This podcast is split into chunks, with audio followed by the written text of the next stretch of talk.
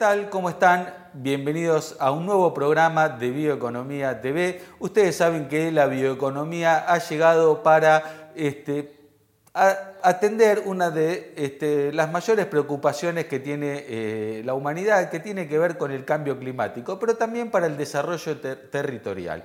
Y si hablamos de cambio climático, uno de los principales sectores que más contribuyen a esto tiene que ver con el transporte. Entonces, justamente, hablar de transporte sustentable es hablar de bioeconomía, y en esto tenemos los biocombustibles, pero también tenemos opciones, por ejemplo, como el ferrocarril, que conectan pueblos y también este, generan menos emisiones que el transporte automotor por carga.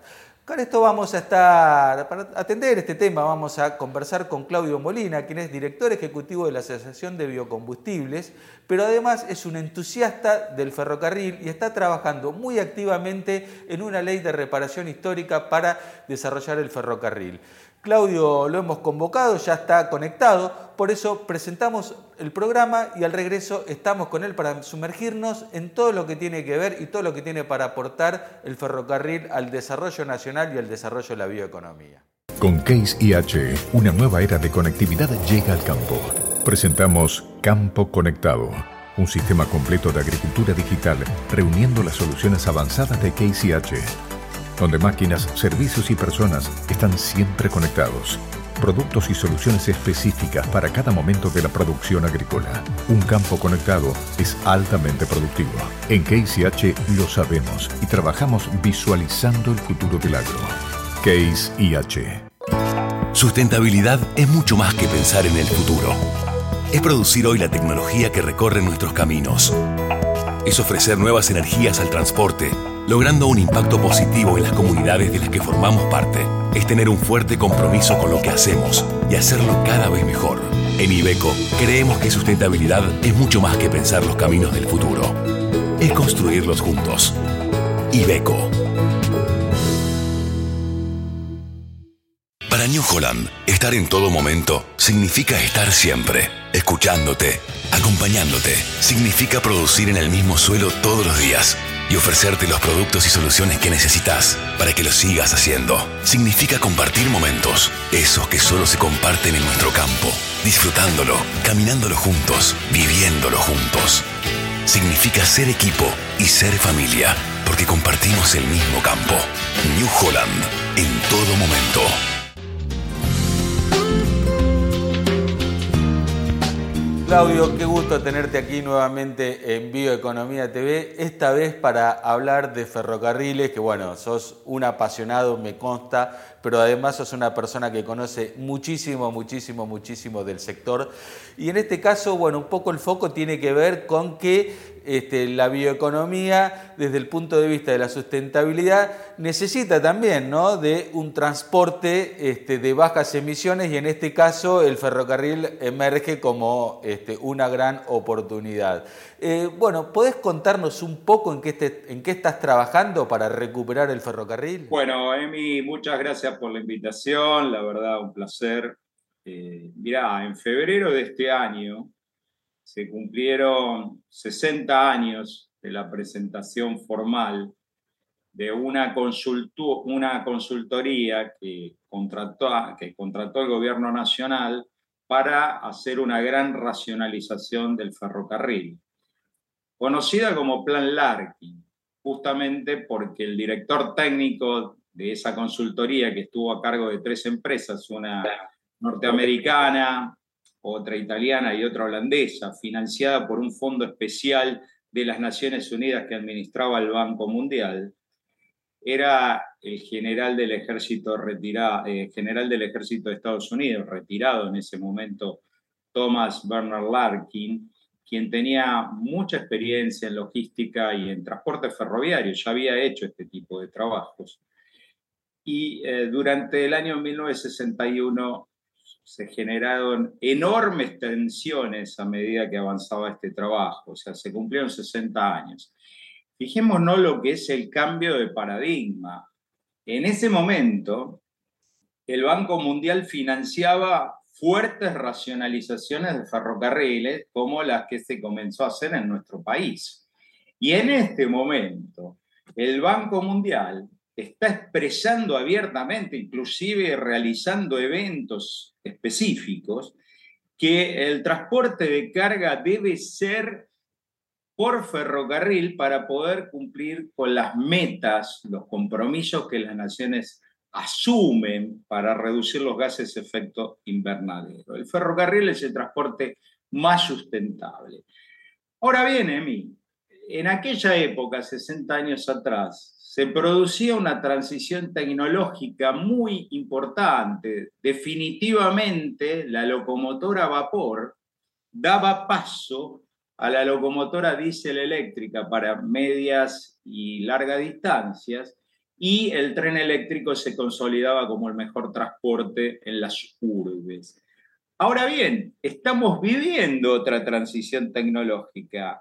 Da toda la impresión que el motor a combustión va a dar paso definitivamente, por lo menos para automóviles y carga liviana, al automóvil eléctrico.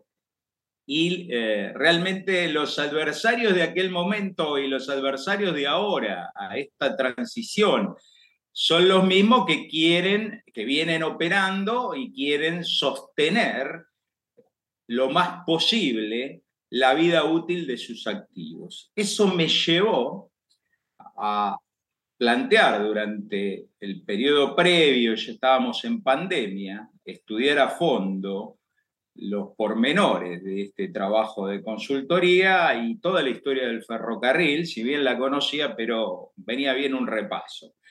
Eh, Aprovecho para agradecer a las autoridades de la Biblioteca del Ministerio de Economía de aquel momento que tuvieron el enorme gesto de digitalizarme esa, esa consultoría. Fueron 1.200 páginas digitalizadas especialmente a mi pedido. Realmente eh, no, no tengo palabras de agradecimiento para la Biblioteca del Ministerio de Economía de la Nación. Eso fue el puntapié que llegó a plantear la necesidad para Argentina de una ley de reparación histórica de los ferrocarriles argentinos. A ver, vamos a ir desglosando un poquito toda esta eh, linda introducción que nos has hecho. Eh, desde el punto, empecemos por las ventajas del ferrocarril desde el punto de vista ambiental. Eh, seguramente una locomotora diésel, nosotros sabemos cuánto este, genera eh, un camión o el transporte por camión eh, en consumo de diésel. Bueno, ¿cuánto es el equivalente para este, un ferrocarril, un convoy? ¿En cuánto crees que se puede reducir, teniendo en cuenta que, digamos, este, el consumo de diésel está directamente relacionado con las emisiones de gases de efecto invernadero que, se generan al quemarlo? ¿no? Bueno, la cuenta no es lineal. Es una cuenta que depende de una serie de condiciones, pero que en términos generales y particulares llevan a una reducción significativa del consumo de gasoil. Esa es una de las variables. ¿Por qué? Hay cuestiones técnicas que hacen a la rodadura del neumático sobre el cemento y de las eh, llantas de los trenes sobre los rieles, el acero. Entonces, esas cuestiones técnicas muy de la disciplina de ingenieros llevan a, de movida, eh, una reducción en el uso de combustibles. En llanura, una locomotora de 3.000 HP estaría consumiendo alrededor de 6, 6 litros por kilómetro. Después hay que ver cuánto es el tamaño de eh, la formación que lleva, es decir, si lleva 3.000 eh, toneladas, la relación es 1 a 1, irá, si la vía está en buen estado, irá a 40 kilómetros por hora en una relación de 1 HP por tonelada. Si le das más potencia, va a ir a mayor velocidad, pero ya está mostrando que 3.000 toneladas son 100 camiones promedios y 100 camiones estarían consumiendo aproximadamente a razón de 42 eh, eh, centésimas de litro por kilómetro camión, multiplicado por 100, eh, son 42 litros por kilómetro, cuando en el otro caso consumiría 6 litros. Entonces, no vamos a decir que lleve 3.000, vamos a decir que lleve 2.000 para darle un poquito más de velocidad. Por ahí puede inclusive llevar 3.000 a más velocidad, depende del estado de las vías, pero ahí nos da la relación, es decir, de 6 a 42. Eh, pongámosle que sea 8 a 42, es 5 a 1. Pero además, eh, esto quiero dejarlo en claro, que requiere pasar por la rigurosidad de análisis de ingenieros especializados, ingenieros ferroviarios o muy cercanos a esta disciplina, que en cada caso tienen que hacer los cálculos. Me estabas pidiendo algo muy global, como para tener una idea, y sabemos que los promedios pueden tener errores y demás, pero la relación es, la diferencia es muy grande. Pero hay una serie de externalidades que han sido expresadas, por ejemplo, por la Asociación Latinoamericana de Ferrocarriles, ALAF y otras entidades, estas realidades vinculadas a la congestión en la ruta, eh, una vía dura mucho más años, tiene mucho más años de vida útil, se considera una vía nueva, 40 años de vida útil, los caminos no duran eso, tenemos que considerar que eh, los vehículos, el transporte automotor de carga no solo circula por eh, rutas autopistas, sino también por las calles en las urbes. Entonces, hay congestión, eh, polución, ni hablar, el tema de no solo las emisiones dañinas para el medio ambiente, sino también para la salud. Hay que tomar en cuenta el tema ruidos, la siniestralidad, consideremos los accidentes que a diario ocurren en las rutas, pero también hay muchísimas otras externalidades muy finas, hay que estudiarlas en específico de, ese, de esos documentos que son muy rigurosos. Nos están dando una idea de la importancia del ferrocarril. El ferrocarril está vinculado a la soberanía, al desarrollo territorial. La Argentina se construyó a partir del avance, del desarrollo ferroviario. Entonces, tenemos que considerar que cuando el ferrocarril fue dejando su lugar, muchos pueblos fueron desapareciendo, se convirtieron en pueblos fantasmas. Y eso es muy importante, el tema del desarrollo territorial no solo es una ecuación económica donde hay un transporte más barato como el ferrocarril, sino también el tema de cuánto impactan las comunidades. Es larga la historia, son 165 años Emiliano, pero eh, realmente la vuelta del ferrocarril es muy necesaria. ¿Y por qué? Porque está transportando, depende de las mediciones, y en promedio, entre 4,4 y 6,3, 6,4% de la carga según se miden toneladas o toneladas kilómetros, haciendo la referencia también que mi amigo Pablo Martorelli, presidente del Instituto Argentino de Ferrocarriles, siempre dice, bueno, Toma en cuenta que hay muchos lugares donde el ferrocarril no está presente, por lo tanto ese promedio es un poco mentiroso, porque donde está presente el ferrocarril y funciona bien, la participación puede ser hasta el 20%. Pero también hay que considerar las ventajas del transporte por camión. No es uno u otro, sino la necesaria complementación entre ambos modos de transporte.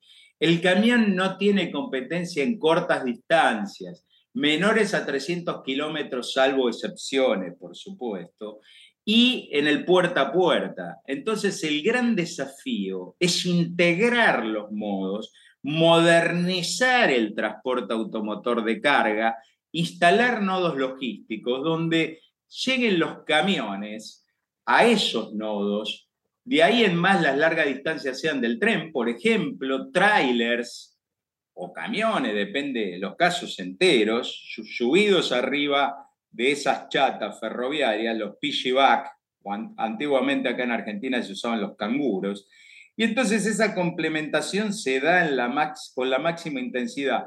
Y una de las ventajas, por ejemplo, es que el conductor del camión volvería a dormir en su casa, no tendría que dormir en las rutas, en las playas, en las esperas. Bueno, es fundamental esa complementación. Del mismo modo lo es la inversión pública privada. El, Estado no puede hacer todo de nuevo solo. Hay que dar las condiciones para que la inversión privada también movilice. siempre y de manera rigurosa con los intereses del país por sobre todo. Claudio, ahí, este, bueno, presentaste eh, la reducción de, emisiones, tomo esto de, todo lo que dijiste para meterme un poquito. Este, estamos, periódicamente vemos, encontramos en el portal noticias este, sobre que diferentes este, locomotoras o fabricantes de locomotoras en el mundo están homologando mayores mezclas de biodiesel o HBO e incluso eh, los mismos operadores ferroviarios están probando y en sociedad con estas empresas. Eh, yo creo que una de las grandes ventajas que tienen por lo menos las locomotoras existentes, a diferencia quizás de este, los camiones, es que pueden quemar cualquier tipo de gasoil, ¿no? Entonces me imagino que lo que es biocombustible pueden quemar cualquier tipo de biocombustible también, lo cual generaría aún más reducciones de emisiones y generaría un nuevo mercado para esto de los biocombustibles. ¿Cómo lo ves vos? Bueno, eh, la posibilidad de complementar ferrocarriles modernos con el uso de bioenergía en general, de biocombustibles en particular, es fantástica. Es el sumum de la sustentabilidad. O sea, hablar de biocombustibles en particular, utilizados en, unas, en las locomotoras de trenes, eh, si me permitís el término vulgar, es lo más, Emiliano, es lo más. Eh, quiero destacar que hace pocos días atrás tuvimos la posibilidad de organizar un evento en la Facultad de Agronomía de la UBA con el ingeniero Fernando Vilela, después de largas conversaciones que venimos teniendo con él, porque eh, realmente está en una línea muy constructiva para poder desarrollar justamente las políticas ferroviarias que dan sustento al crecimiento agrícola. Fernando ha mostrado una serie de gráficos que son contundentes en cuanto a cómo se fue desarrollando eh, el agro argentino a medida que se desarrollaba el ferrocarril. Y cuando uno profundiza dentro de las líneas de gobierno también, se encuentra con que empiezan a tomar valor ante proyectos y proyectos que estaban dormido, que son muy rigurosos. Eh, días pasados he participado de una reunión eh, invitado y agradezco enormemente el gesto del secretario general de la fraternidad, Omar Maturano, donde los ingenieros eh, Aníbal Agostinelli y su hijo expusieron como parte integrante del equipo de la Subsecretaría de Transporte Ferroviario, que está a cargo de Agustín Special, un, realmente un proyecto muy interesante de desarrollo que justamente constituye la base de lo que va a ser la ley de reparación ferroviaria que se está impulsando desde Ferrocarriles Argentinos Sociedad del Estado, el holding, con el apoyo de la Secretaría de Transporte a cargo de el señor Giuliano y del ministro Alexis Guerrera. O sea que se están armonizando las distintas áreas y empresas vinculadas a ferrocarriles eh, para poder llevar adelante esto y en marzo del año que viene presentar un proyecto de ley al Congreso de la Nación que permita llevar adelante en el país una política de Estado de muy largo plazo, que la denominamos reparación histórica de ferrocarriles o reparación histórica ferroviaria. Realmente es fundamental la articulación de los distintos eslabones que hacen a la actividad ferroviaria, porque el ferrocarril tenemos que pensarlo también como una clave para el desarrollo de la industria vinculada, es decir, la recuperación de la industria ferroviaria, la posibilidad de hacer nuestros propios rieles, nuestro material rodante como supo ser en otras épocas. Hay que fomentar la innovación justamente para potenciar toda esta cuestión, Emiliano, de la transición energética, del nuevo paradigma que tiene el mundo. Entonces, esto es parte de las necesidades de la Argentina del futuro, la complementación de la bioeconomía con eh, un modo ferroviario que tome otra trascendencia integrada con los otros modos, es decir, un transporte automotor de carga y de pasajeros moderno, integrado, eh, realmente a las necesidades del país. Y en eso estamos trabajando. Sí, sobre todo teniendo en cuenta las extensiones que tiene este país ¿no? y este, la potencialidad que tienen las, ciertos sectores, las economías eh, regionales, ¿no? que generalmente quedan muchas actividades al margen justamente por los elevados costos logísticos de llegar hasta los mercados que están concentrados en la zona centro. Este, imagino que viene por ahí, pero te quiero consultar un poquito que me des dos o tres líneas fundamentales de qué consiste eh, este proyecto de ley. Bueno, todavía se está estructurando, como te decía, eh, toman vigencia un anteproyecto y ya por ahí en estado de proyecto, que se lleva adelante dentro de la Subsecretaría de Transporte Ferroviario a cargo de Agustín Especial, con un equipo técnico muy reconocido, entre los cuales están eh, los ingenieros Agostinelli, Aníbal y su hijo, y la articulación de Ferrocarriles Argentinos Sociedad del Estado, con la presidencia de Damián Contreras y varias gerencias realmente trabajando a fondo en este tema, coordinadas por Julieta Dafonquio, que es la gerenta de coordinación societaria. Eh, están trabajando a full. Todavía no te puedo adelantar cuál va a ser el texto de la iniciativa. Yo entiendo que va a tener varios capítulos uno vinculado a la necesidad de reconstruir la red, y la red puede tener eh, segmentos de eh, carga intensiva para carga intensiva y otros segmentos vinculados al desarrollo territorial.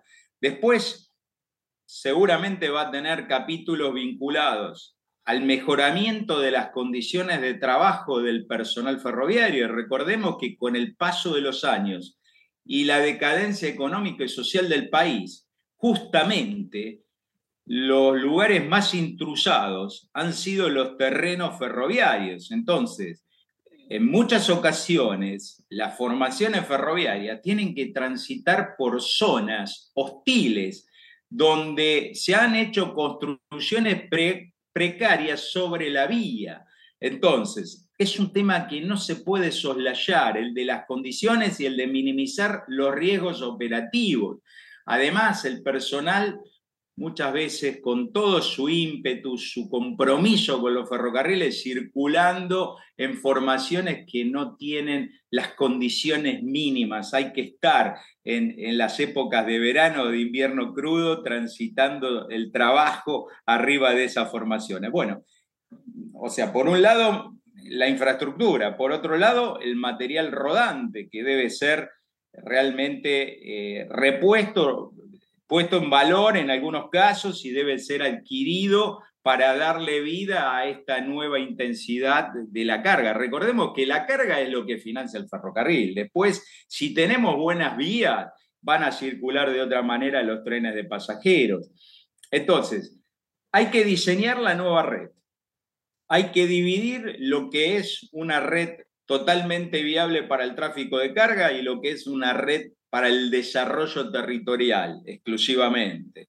El tema de las condiciones laborales, una promoción para el desarrollo de una industria ferroviaria nacional totalmente competitiva.